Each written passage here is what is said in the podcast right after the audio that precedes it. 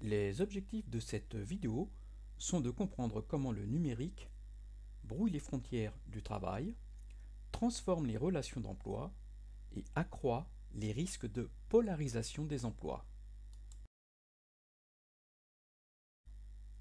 Le travail numérique correspond à l'ensemble des activités productives qui mobilisent les technologies électroniques de l'information et de la communication, TIC.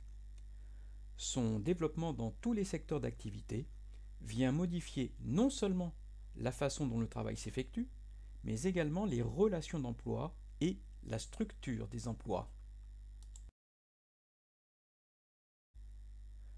Le numérique accompagne le développement du machinisme et favorise la disparition des tâches physiquement les plus pénibles dans les ateliers, robotisation. Le numérique vient également transformer des tâches moins physiques. L'ordinateur trône sur chaque bureau et modifie la façon de travailler de nombreux employés ou cadres. Si ce sont tout d'abord des tâches simples que les ordinateurs effectuent plus vite et mieux que les salariés, le phénomène gagne des tâches de plus en plus complexes avec l'intelligence artificielle. Enfin, même les services à la personne risquent d'être concernés demain avec les assistants à la vie domestique, robots domestiques, assistants vocaux. Le télétravail permet au salarié d'effectuer toute ou partie de sa mission pour son employeur depuis son domicile ou de tout autre lieu ne se trouvant pas dans les locaux de l'entreprise grâce aux technologies de l'information et de la communication. Ce télétravail rend poreux les deux compartiments de notre vie, professionnelle privé. Le micro-travail tend également à se développer. Il est constitué d'une multitude de petites tâches, des hits, rémunérées quelques centimes chacune.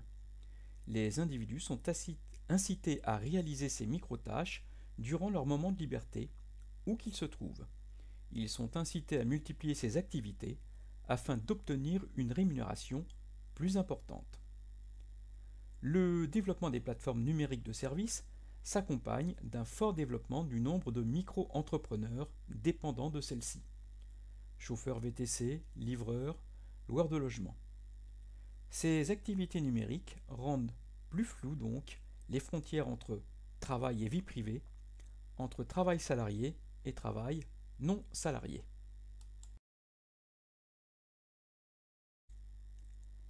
Si le travail numérique reste souvent soumis à la logique d'une division verticale du travail, on voit également se développer une logique de plus grande coopération horizontale, comme dans le domaine des logiciels libres, Linux, Wikipédia, ou celui des applications qui relèvent de la logique marchande, comme les startups.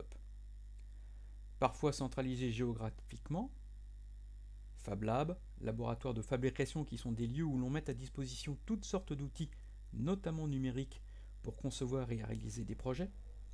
Parfois dispersés, chacun travaille chez soi ou dans un espace de coworking. La hiérarchie du travail s'estompe donc, des relations d'égal à égal sont plus souvent mises en avant. Lorsque se maintient une logique de division verticale du travail, celle-ci change parfois de nature. C'est le cas notamment dans les relations entre les plateformes numériques et les micro-entrepreneurs. Si ces travailleurs sont juridiquement indépendants, ils sont économiquement très dépendants de ces plateformes et ne bénéficient en rien de la protection sociale associée au statut de salarié. Ils cumulent donc les inconvénients du salariat, précarité du travail, soumission à la hiérarchie, et du non-salariat, moindre protection sociale, irrégularité des revenus sans bénéficier des avantages de ces deux statuts. Le développement du numérique dans le travail se traduit bien souvent par la disparition d'emplois intermédiaires, ouvriers et employés qualifiés, voire professions intermédiaires qui effectuent des tâches routinières facilement automatisables, et par la création d'emplois plus qualifiés, ingénieurs, chercheurs, cadres supérieurs. Il favorise également le développement d'emplois peu qualifiés, saisie de données, plateformes téléphoniques par exemple. De ces tendances est née l'idée d'une polarisation des emplois, générée en partie par le numérique. les emplois se concentrent dans les activités les plus et les moins qualifiées, au détriment des activités intermédiaires. Cela expliquerait le développement des inégalités, le rétrécissement des classes moyennes et donc le développement du sentiment de déclassement.